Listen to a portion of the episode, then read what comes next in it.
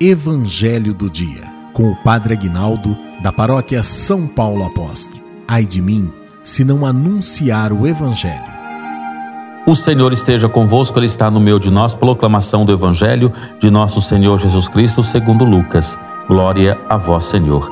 Naquele tempo, quando acabou de falar ao povo que o escutava, Jesus entrou em Carfarnaum.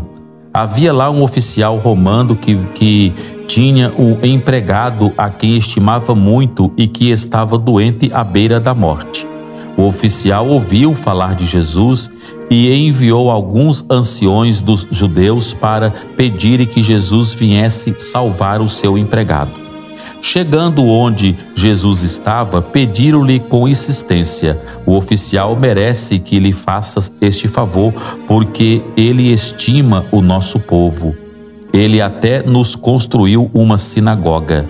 Então Jesus pôs-se a caminho com eles. Porém, quando já estava perto da casa, o oficial mandou alguns amigos dizerem a Jesus: Senhor, não te incomodes, pois não sou digno de que entreis em minha casa, nem mesmo me achei digno de ir pessoalmente a teu encontro, mas ordena com a tua palavra e o meu empregado ficará curado. Eu também estou debaixo de autoridade, mas tenho soldados que obedecem às minhas ordens. Se ordeno a um vai, ele vai, e a outro vem, ele vem, e ao meu empregado faz isto, ele o faz.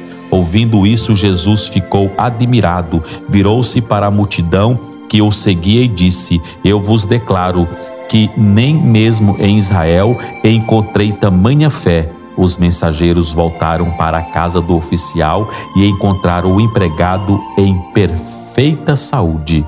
Palavra da salvação. Glória a vós, Senhor. Que a palavra do Santo Evangelho perdoe os nossos pecados em nome do Pai, do Filho e do Espírito Santo. Amém. Amados, que maravilha, né? A gente percebe aqui que esse oficial é um homem bom, né? Os próprios enviados, né, que vão a Jesus, eles dizem: olha, o oficial é um homem bom, ele merece que faça este favor, porque ele estima o nosso povo. Ele até nos construiu uma sinagoga para a gente rezar, para a gente orar, para a gente se encontrar, né?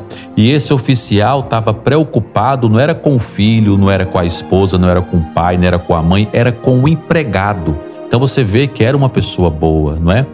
E aí, quando Jesus vai né, para curar este empregado, o oficial manda outros empregados dizer assim: Olha, Jesus, eu, rapaz, eu estava pensando aqui uma coisa, eu sou tão pecador, sou um miserável, não é? Eu não, eu não sou digno que o Senhor entre na minha casa, não, mas a tua palavra tem força, a tua palavra cura. Olha, gente, isso é tremendo. A tua palavra liberta. Se você dizer assim que o meu servo vai ser curado, pela tua palavra, o meu servo vai ser curado, porque eu, eu acredito nisso, que tu tens poder. Porque eu também tenho aqui a, a, a, a empregados, eu falo para um vai, ele vai, eu falo para outro vem, ele vem, eu falo para o meu empregado faz isso, ele faz. Então a minha palavra também com os meus empregados tem poder. É claro que a de Jesus tem muito mais poder, infinitamente mais poder. Tanto é que o oficial fala: Eu nem mereço ir ao teu encontro. É por isso que eu pedi para os meus empregados ir, porque eu sou um homem pecador, eu sou um miserável,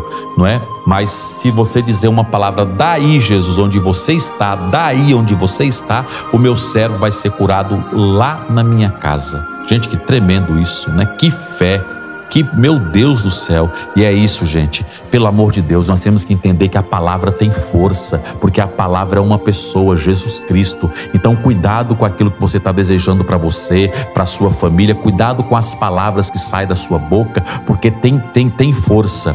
Tem gente que só fica amaldiçoando o seu dia inteirinho. Ah, não vai dar certo, eu não vou conseguir. Não, não, não vai dar certo, eu vou conseguir. Deus é mais, Deus vai me abençoar. Eu vou fazer a minha parte e, e, e com a bênção de Deus, com a força de Deus. E aí, proclamando palavras de fé, palavras de amor, palavras de poder, palavras de vitória, que é palavra de Deus, as coisas vão dar certo na nossa vida. Então comece.